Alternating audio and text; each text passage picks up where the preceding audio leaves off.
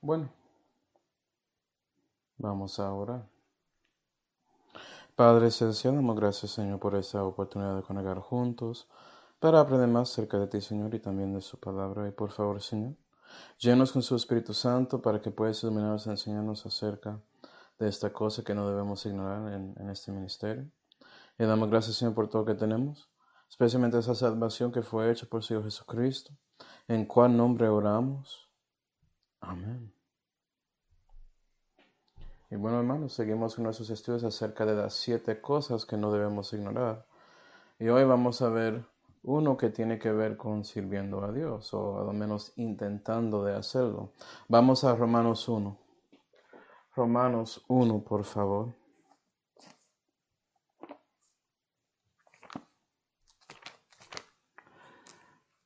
Romanos 1 y versículo 8 dice, primeramente, doy gracias a mi Dios por Jesucristo acerca de todos vosotros, de que se habla de vuestra fe por todo el mundo. Porque testigo me es Dios al cual sirvo mi espíritu en el Evangelio de su Hijo, que sin cesar me acuerdo de vosotros siempre en mis oraciones. Y vea esto que Pablo está hablando a los romanos en esta carta y diciendo que reconoce su fe por lo que él había escuchado, mostrando que tenía testimonio, y que él sirve a Dios por su espíritu, en parte por uh, orando para ellos. Pero para que sepas, Pablo no había hecho a, a, Roma en este momento cuando le escribió esta carta. Entonces, saltando al versículo 13, dice, Mas no quiero, hermanos, que ignoréis, y no debemos ignorar esto, que muchas veces me he propuesto de venir a vosotros. Él decía, tenía un deseo para ir, pero hasta ahora ha sido estorbado para tener también entre vosotros algún fruto como entre los otros sentidos. Y ves que Pablo, en su servicio a Dios por medio de su espíritu, quería ir a Roma y tener fruto con ellos, tanto como en otros lugares especialmente después de escuchando de su fe, pero ha sido estorbado por una razón u otra. Y aquí estás dando cuenta que hay una guerra espiritual porque ese deseo que tenía era según la voluntad de Dios, pero parece que había, uh, había algo ahí estorbándole. Y no debemos ignorar eso, hermanos, que la verdad es que es cuando cuando renacimos entramos en una guerra que es más grande que todo lo que está pasando en este momento en 2021. O sea, es una guerra espiritual. Entonces, la primera pregunta es, ¿quién guerra contra nosotros? Imagino que sabes, pero vamos a Primera de Pedro 5 para ver. Primera de Pedro 5 y versículo 8. Hola, mam, que Dios se bendiga. Primera de Pedro 5 y versículo 8 dice, ser templados y verdad, dice Pedro, porque vuestro adversario el diablo anda como león bramando en derredor de vosotros, buscando alguno que trague. Y vea que nuestro enemigo es el diablo, es Satanás. Y él es como un león, siempre buscando, mirando a cada cristiano, tratando de reconocer ¿quién es el más fácil para destruir? ¿verdad? Y como un, león bramando, listo para saltar y comenzar su ataque, eso es el diablo contra nosotros. Y puede ser que estás pensando, pero, pero ¿por qué? Si, si ya renacimos, tenemos vida eterna, ¿qué, ¿qué va a lograr Satanás por teniendo guerra contra nosotros? él no puede cambiar nuestra situación espiritual, ¿cierto?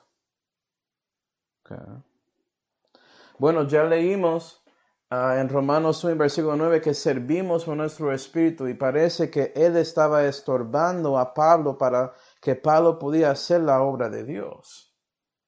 Y tenía que ver con un, una, uh, tenía que ver con Pablo proponiendo algo según la voluntad de Dios, ¿cierto? Entonces parece que Satanás no quiere que nosotros servimos a Dios nuestro espíritu y proponemos en nuestro corazón hacer ese servicio. Vamos a Colosenses 1. Colosenses 1. Es como si fuera que Satanás reconoce que si él puede parar a nosotros desde el principio y no crecemos en la fe, es decir, eres ignorante de esto, no vas a ser como Pablo. Colosenses 1 y versículo 9 dice, por lo cual también nosotros desde el día que lo oímos no cesamos de orar por vosotros y de pedir que seáis llenos del conocimiento de su voluntad en toda sabiduría y entendimiento espiritual, para que andéis como es digno del Señor, agradándole en todo, frutificando en toda buena obra y creciendo en el conocimiento de Dios. Y lo que el diablo quiere es que eso no pasa que no creces en el conocimiento de Dios para que puedas seguir su voluntad y llevar fruto que es, que es para la vida eterna. ¿Sí ve? Nota que es conocimiento espiritual, es para que sirves al Señor por medio de su espíritu. Y por eso puedes ser digno en los ojos de Dios. Él no quiere que eres digno con Él. ¿Sí ve que no eres irreprensible básicamente? Y eso es lo que el diablo logra con peleando contigo. Sí, Satanás reconoce que él ya no tiene su alma, ya eh, fuiste trasladado al reino de su Hijo. Renaciste, eres un cristiano, tienes vida eterna. Él sabe eso, pero él puede asegurar que su vida aquí en este mundo impío es completamente inútil para Dios porque no sigues su voluntad, no tienes conocimiento espiritual y no andas digno para ser uno de los hijos de Dios. ¿Sí ven? Andas como un bebé carnal por ahí. Básicamente, Satanás quiere asegurar que no recibes las palabras de Dios en una manera, el conocimiento de Dios, para que no puedes ser un discípulo para Cristo. Y él logra por eso. Entonces, ¿cómo es que Satanás hace eso? ¿Cuáles son sus maneras, si quiere decirlo así? Pues vamos a 2 de Corintios 2. Segunda de Corintios 2, hay una palabra específica, una frase específica acerca de esto. Segunda de Corintios 2 y versículo 11 dice, para que Satanás no nos gane alguna ventaja porque no ignoramos sus maquinaciones. Y Satanás tiene maquinaciones que él utiliza contra cristianos como nosotros para que él puede destruirnos en nuestro camino con Jesús aquí en la tierra. Entonces no debemos ser ignorantes de eso porque puede ser que cuando usted está proponiendo servir a Dios, tanto como Pablo, eres estorbado en una manera por una maquinación del diablo. Entonces vamos a ver esas maquinaciones. Y hay dos categorías de maquinaciones básicamente. Hay maquinaciones directas a donde Satanás ataca a ti directamente y también las maquinaciones indirectas a donde él utiliza a otros para hacer algo contra usted, tanto como Pablo, ¿cierto? Y hay tres maquinaciones que él usa contra el cristiano directamente. Y para que sepas, no es como él usa uno y ya y después el otro. Él puede usar una combinación de todo esto, porque él no te importa, él no te ama y quiere destruirte. Eso es la meta de Satanás. Asegura que eres nada para Dios. Entonces vamos a ver estas maquinaciones directas. Comenzando con Satanás desanimándote. ¿Sí ve? Ese desánimo que llega al cristiano y eso destruye su espíritu.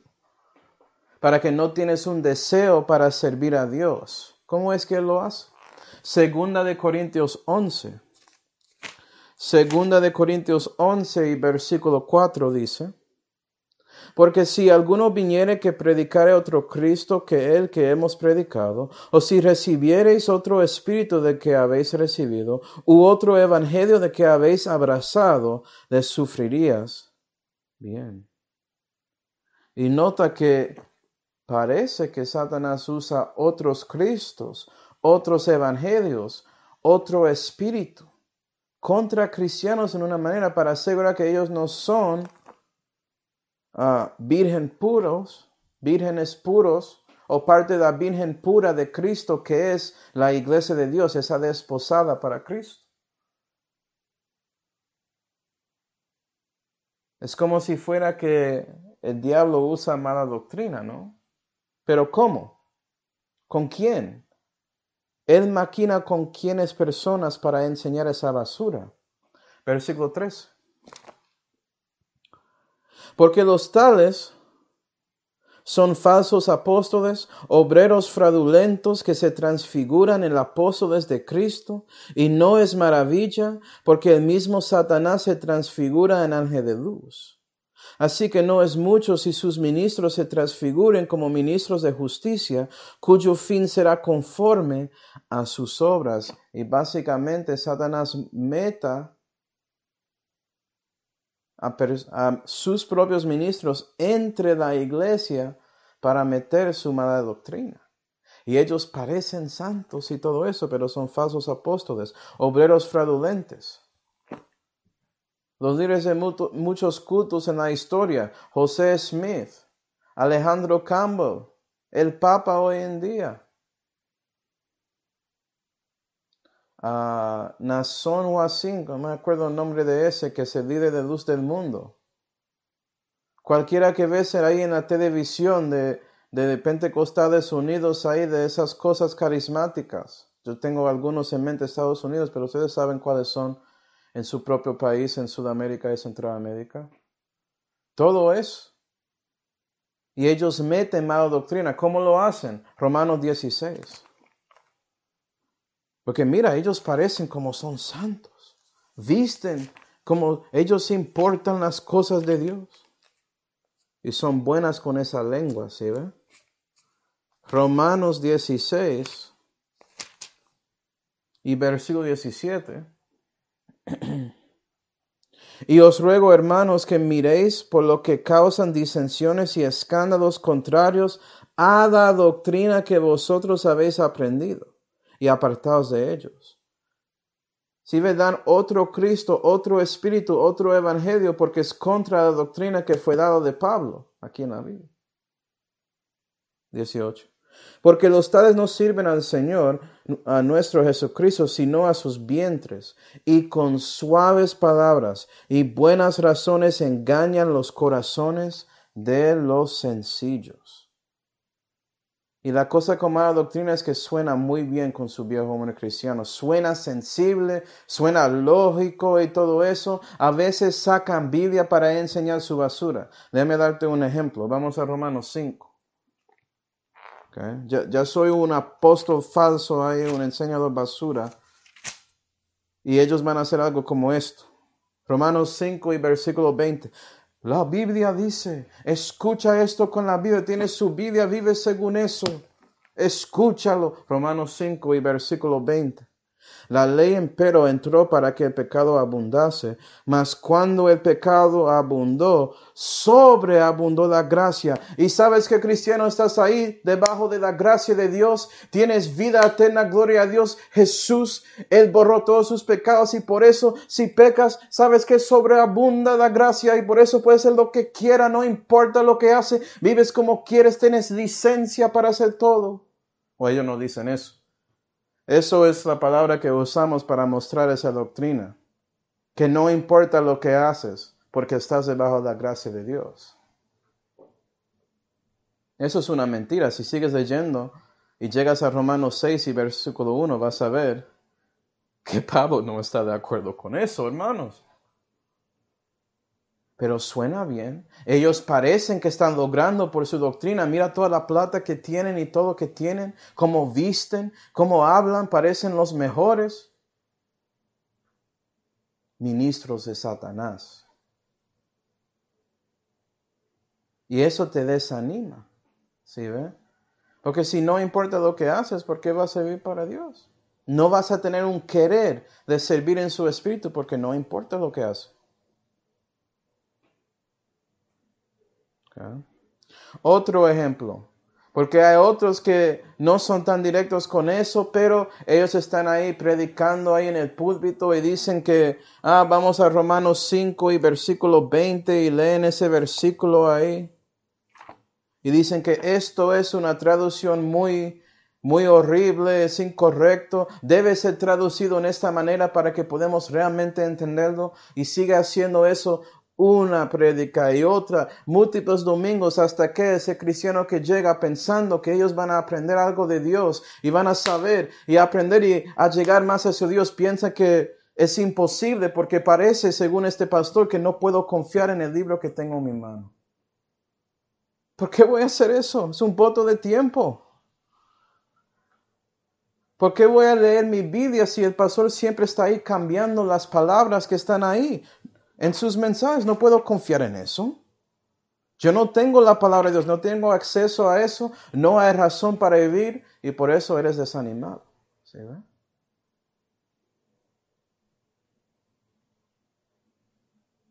Pero nota y acuerda las promesas de Pablo. Esa doctrina que él enseñó y fue aprendido de los romanos tiene que existir porque tienes que tener la comparación. Entonces hay un clave de evitar esto. Vamos a Judas 3. Judas 3.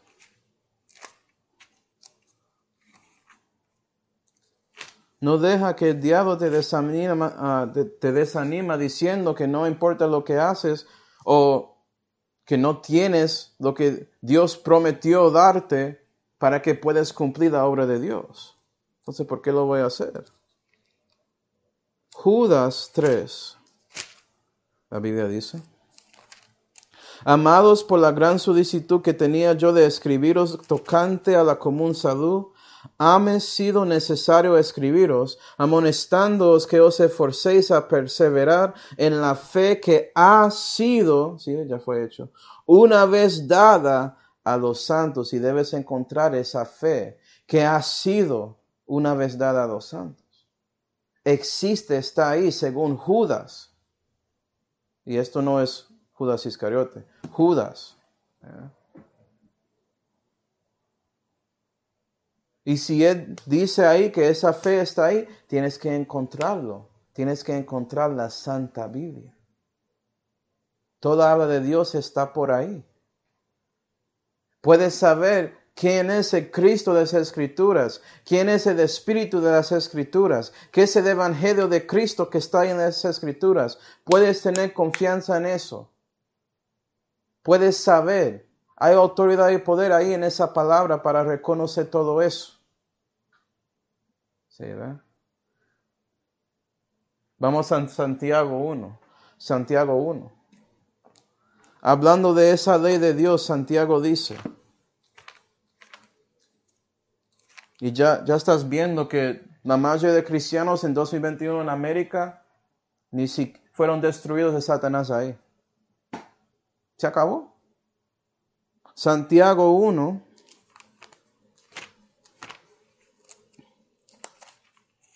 Y versículo 25 dice, mas el que hubiere mirado atentamente en la ley perfecta, que es de la libertad y si ve que la ley de Dios es perfecta, es completo, tiene todo lo que necesitas y por eso puedes tener libertad en Cristo.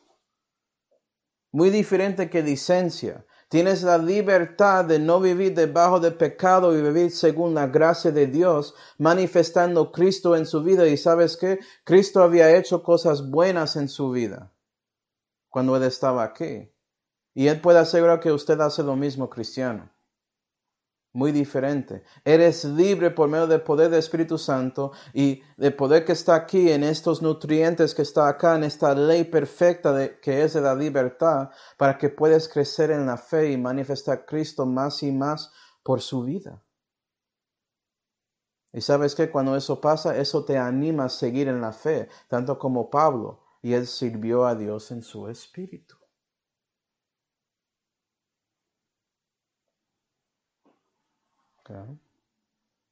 Pero el diablo tiene otras maneras, otras maquinaciones para atacarnos. Y si él no puede desanimarte, él va a tratar de deprimirte. y atacar su alma. ¿Sí, ve?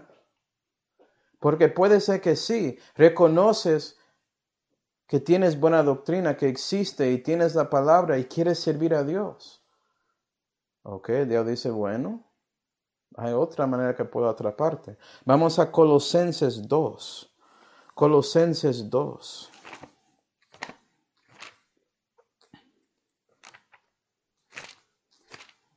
Él usando otra vez sus ministros de injusticia.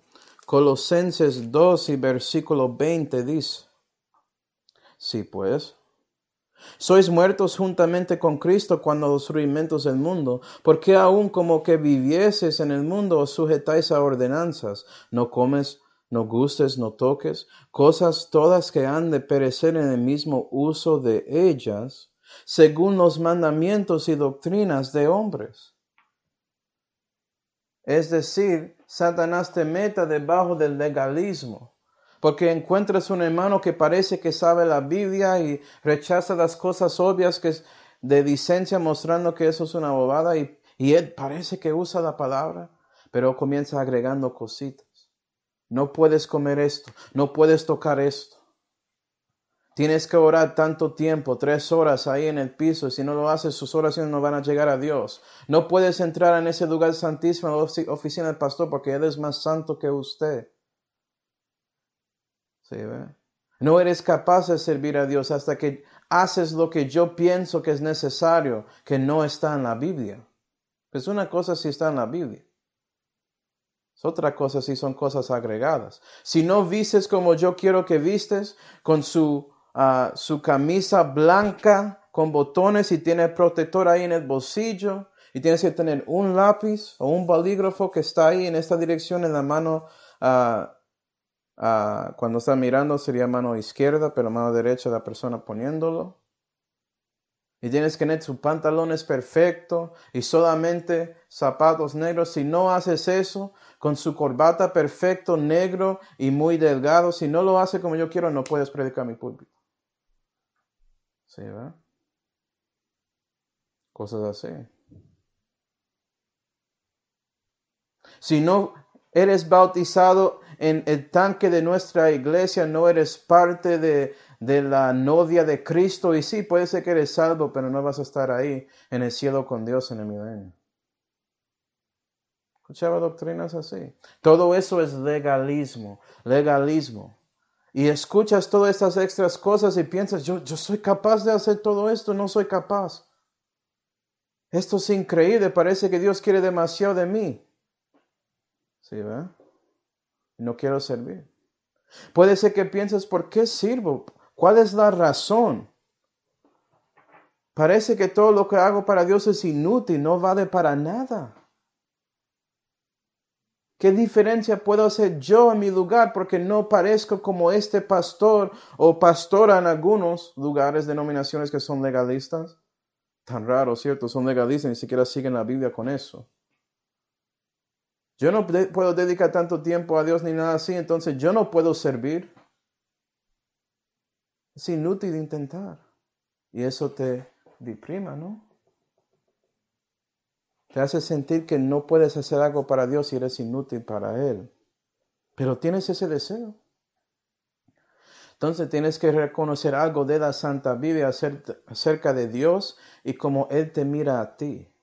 Para que no sigues ese juego del diablo, su maquinación, porque Él quiere que piensas que todo lo que hace no vale. ¿Sí ve? Esa obra pequeña que tienes, no eres como ese predicador famoso ahí en YouTube y todo eso.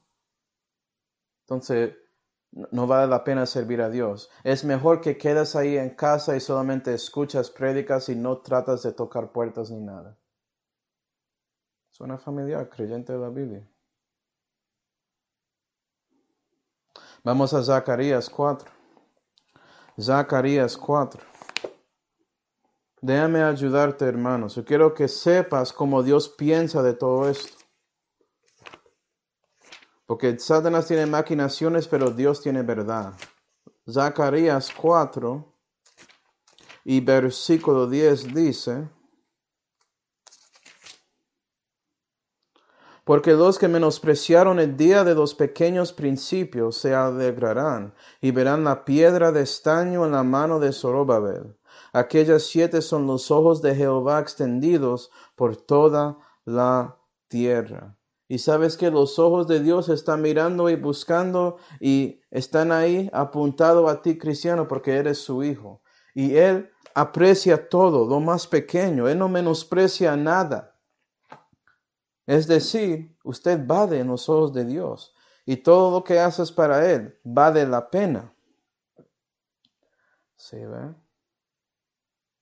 Pero solamente podía ayudar a una persona a conocer a Cristo. Reconoce que esto, que lo que hiciste ahí, vale tanto que todo ese mundo impío. Puedes ganar el mundo y, y ¿qué pasa que si pierdes su alma?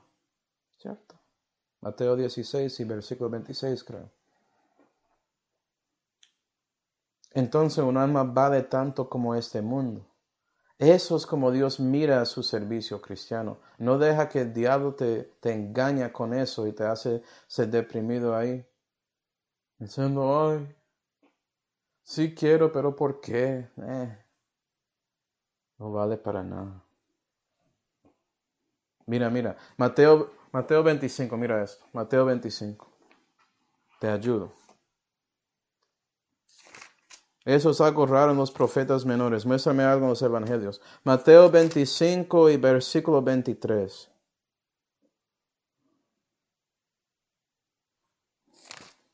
Dice. Su Señor le dijo, y esto es esa parábola de los talentos, Bien está, buen siervo y fiel. escucha, sobre poco has sido fiel. Y eso es lo que Dios está buscando, que eres fiel en poco, entonces, sobre mucho te pondré. Entra en el gozo de tu Señor. Y por siendo fiel a poco, y no preocupando cómo es, cuando estás ahí siguiendo las cosas de Dios y sirviéndole, no te preocupa de los números ni nada así. Solamente siendo fiel a Él, Él va a darte mucho. ¿Sabes que Había un predicador que predicó 120 años y él solamente podía convertir a siete personas, su familia. Él se llama Noé. Pero él era fiel y él va a recibir por todo ese tiempo él predicando ahí. Otros ejemplos, Jeremías, todo ese tiempo predicando, podía convertir a nadie. ¿Y piensas que por eso que Dios no valió lo que él estaba haciendo según la voluntad y palabra de Dios? Claro que sí. Claro que sí, gloria a Dios. Primero de Corintios 15, versículo 58 dice, sabiendo que vuestro trabajo en el Señor no, escucha, no es vano, no es vano. Todo lo que haces vale para Dios. Sírvele. Debes reconocer eso. Cada parte de su vida debe ser sujetado según la palabra de Dios. Porque cada palabra aquí no va a, regresar en vano. Y eso incluye el efecto a ti, tanto como el efecto de usted predicándolo a otros. Gloria a Dios. Pero puede ser que estás bien con su querer y reconoce su valor. Entonces Satanás decide, tanto como había hecho con Job, voy a atacar su cuerpo. Voy a destruirte para que no haces nada. Él te delimita. ¿sí? Vamos a Job 2 para ver que sí, el diablo tiene ese poder. Job 2. Y puede ser que Dios deja que recibes una enfermedad, una ah, debilidad. Viendo a dónde estás en su fe. Job 2 y versículo 7, la Biblia dice. Y salió Satanás delante de Jehová, e hirió a Job de una mala sarna desde la planta de su pie hasta la mollera de su cabeza. Y después recibiendo permiso de Dios para dar enfermedad a Job, pero Dios dijo que no podía sacar su vida, él dio esa sarna horrible. ¿Y cuántos cristianos fueron destruidos por una enfermedad que llega y no saben de dónde ni cuándo? Y eso delimitan tanto que no pueden salir de la cama ni hacer nada. Y ya ellos dicen, ah, no puedo creer que esto pasó. Pensé que, que Dios va a bendecirme. Qué bobada, no voy a seguir en, en este camino con Él. ¿Sí, ve? Otros puede ser que no llegan a ese punto de rendir, pero están ahí en la misma cama pensando cosas como, ¿qué puedo hacer si no puedo mover de mi cama? No puedo hacer nada para Dios. Yo quiero y no estoy ahí deprimido acerca de eso. Yo entiendo que lo que hago para Dios vale, pero ¿qué puedo hacer? Estoy atrapado aquí en esta cama, no reconociendo los dones espirituales que tienen que ver con oración y cosas así, ¿sí ven? Cosas que pueden hacer en esa cama dando artillerio espiritual para ayudar a otros hermanos que están ahí en las calles. Y eso vale mucho. Y no reconoce. Otros hermanos puede ser que no están enfermos en esa manera, pero ellos siguen en su vida y están ahí envejeciendo más y más, poco y poco. Su cuerpo no responde a los deseos de su mente y corazón. Y piensan, si sigo envejeciendo, yo puedo servir a Dios. Y eso combina con siendo desanimado y deprimido. Todo eso combina.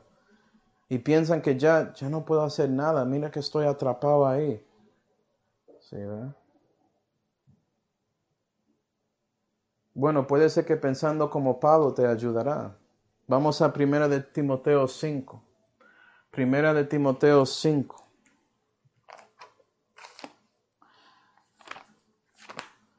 Vamos a ver que él interactuó con un hermano que estaba debilitado, pero él pensó que él podía servir.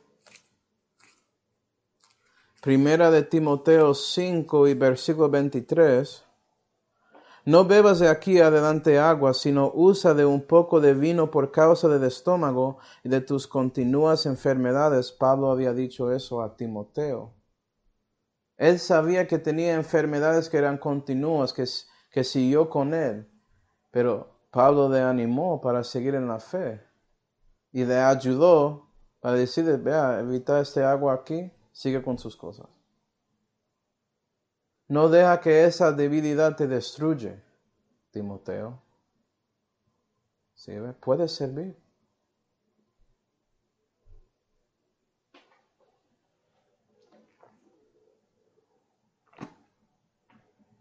Hermanos que sirvieron a Dios en su enfermedad. Yo tengo algunos y sirvo. No puedes verlos, pero me afectan mucho. Muchos de mis hermanos en mi iglesia son viejos y eso les afecta mucho, tienen cosas y ellos siguen sirviendo a Dios. Una hermana ahí en la cama por cáncer, ella sirviendo a Dios en oración, siguió pensando en los hermanos, buscando a Dios en su lectura, todo eso hablando con las enfermeras que estaban ahí de Cristo. ¿Sí ve? Ella siguió sirviendo. Una hermana, entre comillas, famosa que estaba ahí en la cama. Ella tomó ese tiempo de, años ahí en la cama para estudiar y investigar, para escribir un libro famoso a, los creyentes de la Biblia que existe en América que se llama New Age Bible Versions. Hay, maneras de servir. No dejas que su divinidad hace pensar que eres inútil para Dios. Entonces, ¿cuál es el, clave de evitar esto? Ya lo ya escuchaste a mí decirlo, pero vamos a Santiago 5 para ver que Santiago y Pablo y Pedro y todos ellos están en acuerdo acerca de esto. Santiago 5,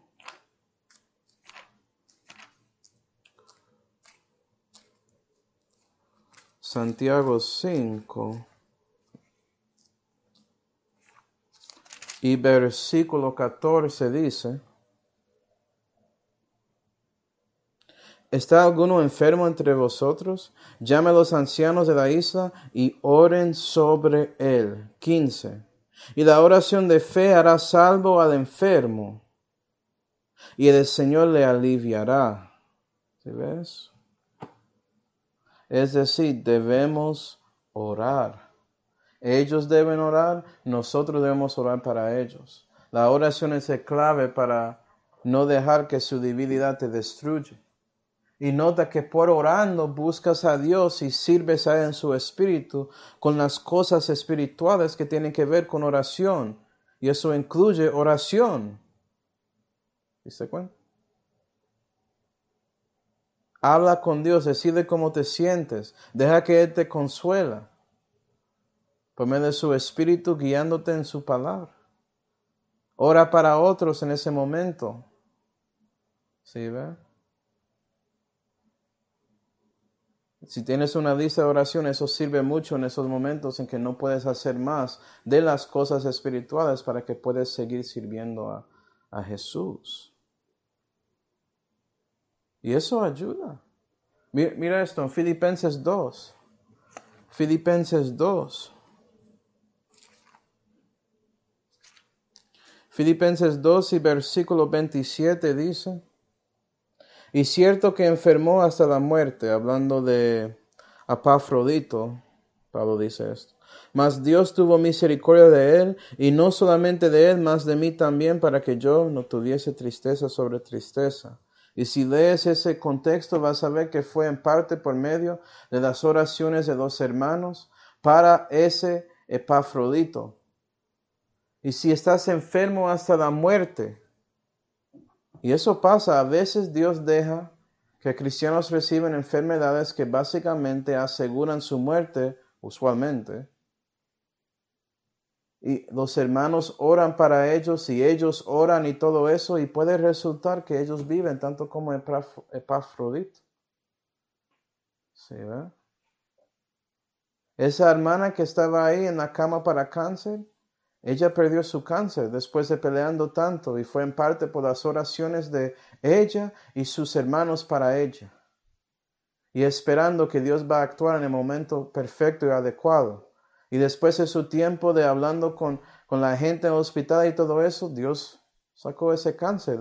Los médicos no entendieron qué estaba pasando ahí, pero ella y los hermanos sí. Y esa hermana sigue sirviendo ya en la iglesia, gloria a Dios. tanto como Epafrodito, ¿no? Y hay muchos ejemplos de Dios dando milagros de esa manera a cristianos en estos días por enfermedades y tenía que ver con oración. Si ve, Dios no sana a personas por medio de una otra persona, no es como con los apóstoles, no, pero Él puede sanar si Él quiere. Y Él lo hace. Hay ejemplos. Porque Dios es más poderoso que Satanás si no sabía.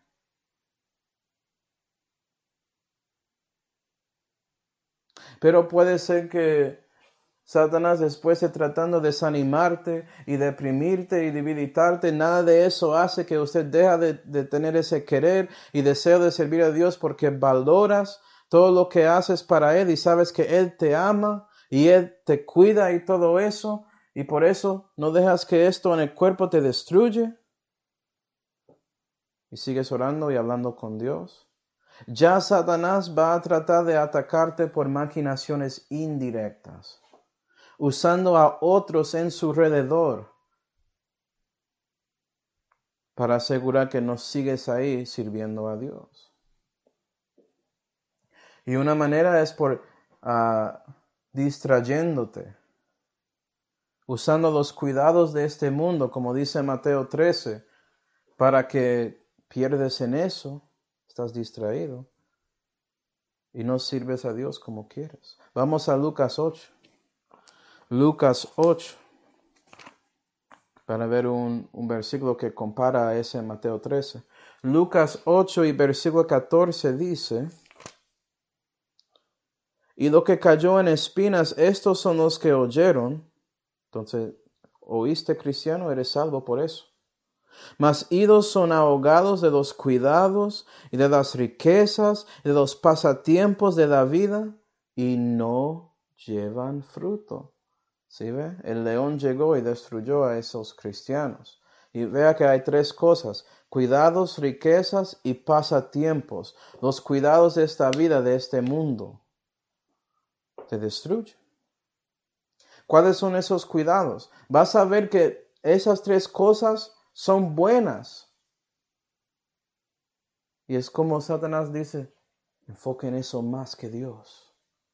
Se me cambia su prioridad y ya, ya no llevas fruto por eso. Cuidados. Primera de Corintios 7. Primera de Corintios 7.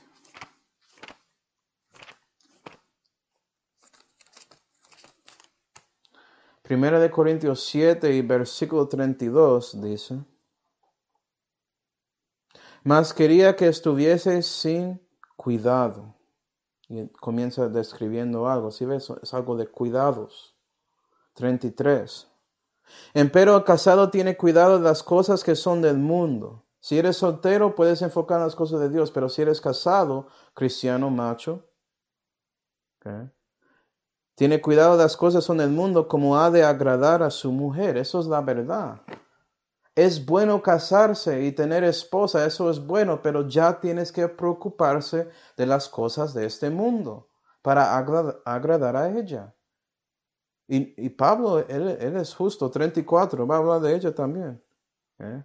Diferencia hay también en la mujer casada y la virgen. La mujer por casar tiene cuidado de las cosas del Señor para ser santa así en el cuerpo como en espíritu. Mas la casada, entonces ya casó, tiene cuidado de las cosas del mundo como ha de agradar, agradar a su marido. Y ella también tiene que preocuparse de su marido, cuidando las cosas de casa y todo eso, y con los hijos. Y a veces, por perdiendo en tratando de hacer una vida aquí, porque hay cuidados, decidimos no servir a Dios. Hay un deseo, sabes que Vades no estás debilitado, pero es que no tengo tiempo. Estoy preocupado con mi trabajo. Tengo que ganar plata para esta mesa para dar comida a mi familia. La esposa, yo, yo tengo que, mi esposo no está aquí para ayudarme, tengo que hacer todo. Y perdemos en eso. ¿Sí ve? Tenemos que reconocer que Dios es parte de la familia y Él es más importante que todos los restos en la familia. Y si eso pasa, eso asegura que vas a dar tiempo a Él. ¿Sí ve? Y si su pareja entiende eso, ellos van a querer dar tiempo a Dios también. Y van a buscar momentos de asegurar que Dios recibe su tiempo según la Biblia, es como 10% de su tiempo, básicamente. Un diezmo. Y muestras la importancia de eso al resto de su familia, a sus hijos y todo eso. Es lo mismo con los hijos. Tenemos hijos, son una gran bendición de Dios. Gloria a Dios por ellos. Amo mis hijas. Pero ellas no son más importantes que Dios. Fue por Dios que podía tenerlas. Él decidió darme el privilegio de tener a esas dos almas como mis hijas. Gloria a Dios. Qué bendición, ¿no? También con mi esposa, obviamente, el regalo más grande, aparte de la salud de Dios. Entonces, teniendo perspectiva y entendiendo que tenemos que tener, bueno, ya estoy adelantando. Mira lo que Dios dice. Mira lo que Dios dice. Lucas 14, Lucas 14. Y si eres salvo y estás tratando de hacer algo bueno y estás cumpliendo los, los deberes de cuidar su familia, tanto como dice la Biblia. Pero ¿sabes qué? Jesús dice en Lucas 14 y versículo 26, si alguno viene a mí y no aborrece a su padre y madre y mujer e hijos, hermanos y hermanas, y aún también su vida, no puede ser mi discípulo. Vea que no, no, no puede. No tiene que ver con querer, no puede. Es imposible. Es que cosa tan cruel que tengo que odiarlos, que odio en la vida aborreciendo tiene dos definiciones y uno tiene que ver con prioridad. Dios debe tener más prioridad que todos en su todos los restos en su vida. ¿Sí, Básicamente eso. Y el diablo puede asegurar que usted preocupa con eso y ya. Él te tiene. Yo conozco a muchos hermanos en lugares de Sudamérica, por ejemplo, que tienen que ganar plata para cuidar a su familia. Pero por eso no pueden ir a servicio el domingo. Y por cansancio no pueden ir el miércoles, pero tienen capacidad. ¿Sí ve? Ya, se acabó.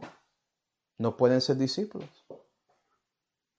Ese diablo ganó, su maquinación funcionó. Riquezas. Primera de Timoteo 5. Primera de Timoteo 5. Vea, el diablo no es estúpido, él no es necio. Él sabe que, que los humanos son. Primera de Timoteo 5. Y él toma ventaja de nosotros. Primera de Timoteo 5 y versículo 8 dice, Mas si alguno no tiene cuidado de los suyos, y mayormente desde su casa ha negado la fe y es peor que, que el infiel. Y eso conecta sí a cuidados, pero también a la plata, porque ya Dios está diciendo, vea, tienes que cuidar a su familia, hombre de Dios, tienes que ganar, tienes que lograr plata para hacer compras y todo eso para la casa. Y si no lo haces, eres infiel. Entonces, es bueno ganar. Pero algunos por ganando quieren ganar más y más y más y más y subir y subir. Porque es bueno para mi familia. Y eso resulta en problemas. Primera Timoteo 6, versículo 9, dice. Porque los que quieren ser ricos caen en tentación y en lazo, y en muchas codicias insensatos y dañosas que anegan a los hombres en perdición y muerte. Porque el amor de dinero es raíz de todos los males, el cual condiciando a algunos erraron de la fe y asimismo se traspasaron de muchos dolores. Y si pierdes en eso, ya no puedes ser discípulo. Ya amas a, las riquezas más que Dios. ¿Sí, Eso pasa mucho con los hermanos, ya sabemos. El diablo puede usar a su jefe que piensa que está ofreciéndote algo bueno ahí, por ganando más plata y todo eso, como una manera de destruir su servicio a Dios. Ah, sí, tú, tú puedes ganar un nuevo papel y ganas más plata, pero ya tienes que trabajar el domingo. O sí, va a ser lunes y viernes, pero no podemos garantizar que no vas a que no ah, vas a tener como necesidad de entrar en el trabajo el domingo y cosas así. Claro, estás en salario. Ya eres de nosotros. Si necesitamos a ti, ring, ring, ring, te llama. Venga, algo pasó. Tienes que llegar acá, eres el jefe, tienes que tomar responsabilidad de eso y arreglarlo. Yo estoy dando mi trabajo con una máquina, pero es básicamente eso. ¿Sí, verdad? Pero ese amor de dinero, eso, eso es algo serio. Especialmente en una cultura en 2021 que nos enseña a tener ese deseo de ganar y ganar y ganar. Conozco una ciudad en Colombia que eso se le enfoque a la gente. Y es algo bueno, pero puede ser malo si es extremo. ¿Sí ve cómo el diablo es? Él es más astuto que piensas, que todas las veces en el campo, como dice en Génesis 3. Y pasa tiempos, pasa tiempos. En 2 Timoteo 3 y versículo 4 dice, no, no va ahí, amadores de placeres más bien que amadores de Dios. Y, y si ve, te gusta más sus videos, sus juegos de video. Te gusta más ir al cine, te gusta más sus vacaciones con la familia. Te gusta más salir y así hacer cosas. Y enfoques en esos, esas cosas y placeres más que Dios. Porque tienes su familia y tienes eso en control. Y ganas suficiente y no eres infiel a Dios. Sí, pero Dios dice, vea, vea, usted quiere ir por allá si hace esa vacación. Tratas de, separar y no servir a Dios tanto que puedes para disfrutar este mundo. Y no estoy diciendo que no es bueno pasar tiempo, claro que es. Pero si es por eso que no puedes servir, ya... Mm. Y hay muchos hermanos que reconociendo eso tratan de combinar sus vacaciones con sirviendo. Y ellos asisten a iglesias y, dan tratados y cosas así durante sus vacaciones, gloria a Dios. Pero hay algunos que no. ¿Sí, ve? Entonces, ¿cuál es el clave? Dos cosas. Primera de Corintios 7. Primera de Corintios 7. Y versículo 31 dice.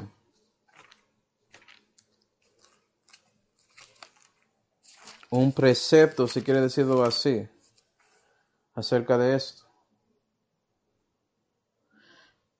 Y los que usan de este mundo como no abusando de él, porque la apariencia de este mundo se pasa.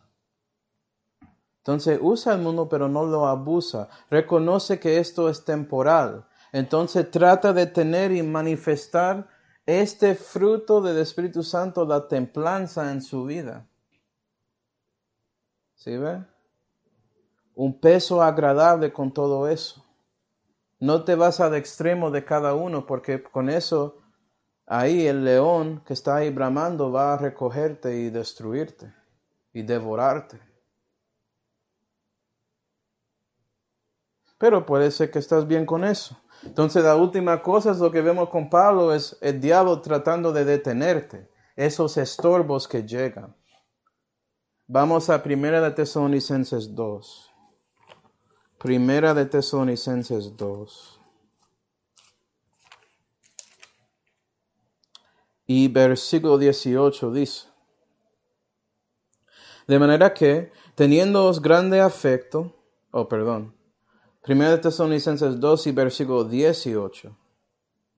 Por lo cual quisimos venir a vosotros, yo Pablo, la verdad, una vez y dos más nos estorbó Satanás. Mira que lo dice. Él quería ir a Tesalónica y no podía por Satanás, él lo sabía. Tratando con él. Estorbos, ¿qué significa eso? Déjeme leer en Romanos 15 y versículo 22, no tienes que ir ahí. Dice, por lo cual también he sido impedido muchas veces de venir a vosotros. Pablo dijo en el principio que fue estorbado. Estorbar es impedir, prevenir para ir a un lugar. Y pasó con Roma y pasó con Tesalónica, pero él llegó a esos lugares en tiempo. Si ve, puede ser que Satanás trata de detenerte en esa manera, pero no puede para todo el tiempo. Si Dios quiere que eso es parte de su servicio a Él, Él va a asegurar que llegas a ese lugar. Primera Tesalonicenses 2. Primera Tesalonicenses 2 y versículo 16. ¿Quién estaba impidiendo, estorbando a Pablo para Satanás? El contexto de Primera de Tesalonicenses 2 habla de judíos en versículo 14. Versículo 16. Impidiéndonos para que no hablemos a los gentiles a fin de que sean salvos, para henchir la medida de sus pecados siempre, porque la ira los ha alcanzado hasta el cabo. Y para los que predican en la calle, ya sabe que esos, esas personas llegan de una tratando de decirte que no puedes predicar aquí o tratan de hacer algo contra usted. Ellos quieren impedirte, son del diablo. ¿Sí, ve? Y puede ser como con los judíos son religiosos y por eso odian el Evangelio de Cristo y la verdad de, la palabra de Dios, porque Jesús odia la religión y ellos odian a Él. Gloria a Dios. Si no es la religión de Dios, es una religión del diablo y eso es básicamente todas las religiones de este mundo. O también puede ver con, puede ser, puede ser impedido por otros cristianos de denominaciones que existen. Algunos que son heréticos, como testigos de Jehová, mormones, cosas así. Y otros que a lo menos tienen evangelio, pero ellos no sirven a Dios, entonces quejan de usted predicando y tratan de decirte que esa manera no funciona, debes hacerlo como las iglesias contemporáneas y todo eso. ¿Sí ve? Tratando de tenerte. O el gobierno puede hacerlo, por ejemplo, por diciendo que nadie puede así hacer nada porque hay una pandemia Eso pasó. O la sociedad diciendo que, que no quieren escucharte ahí, ellos llaman a la policía para sacarte de un lugar despúblico porque no le gustan escuchar o ver a gente dando tratados y todo eso. Si todo eso es el diablo tratando de detenerte cristiano por estorbos. Entonces, ¿cuál es el clave con eso? Primera de Corintios 16. Primera de Corintios 16 y versículo 7. Cuando eso pasa, puede ser que, que, Dios está diciéndote algo también, cristiano. Primera de Corintios 16 y versículo 7. Porque no quiero ahora veros de paso, mas espero estar con vosotros algún tiempo, si el Señor lo permite. Ah, yo ponía versículo incorrecto ahí. A ver si puedo encontrar el versículo. Hmm. Es 6, 7.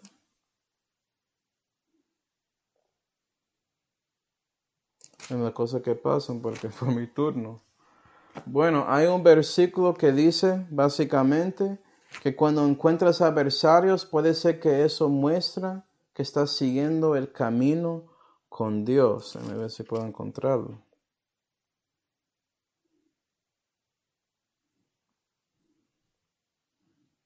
Hmm. Ah, versículo 9. Primero Corintios 16 y versículo 9. Porque se me ha abierto una puerta grande y eficaz y muchos adversarios hay. Entonces, cuando llegas a ese punto de diablo tratando de detenerte, puede ser que es porque realmente estás siguiendo la voluntad de Dios, su llamada personal. Y eso te ayuda a reconocer el camino que estás caminando con Dios que es correcto y realmente estás cumpliendo y sirviendo a Dios en el Espíritu. Bueno, para concluir, hermanos, si Satanás no te destruye tanto que no propone servir a Dios, Él a lo menos va a asegurar que sufres. Porque todos que quieren vivir piamente en Cristo padecerán persecución. Eso es garantizado. Puede ser que no podía pararte con todo esto, que hay cristianos que sí, después de uno o de dos veces de gente quejando a ellos, predican en la calle, ellos dejan de, hacer eso, no quieren servir en esa manera. Pero si Él no puede, Él va a seguir dándote combinaciones de estos, haciéndote sufrir. Tanto como su Mesías padeció para salvarte. Entonces vamos a, seguir conviendo esta verdad en la próxima clase y también la respuesta de Dios cuando esto pasa. Porque sí, vas a padecer para Cristo, pero también Dios quiere consolarte cuando eso pasa. Vamos ahora. Padre Celestial, damos gracias Señor ah, por esta oportunidad de ver esta cosa que no debemos ignorar. Y Señor, ayuda a nosotros proponer en nuestros corazones, corazones para servirte en espíritu, Señor.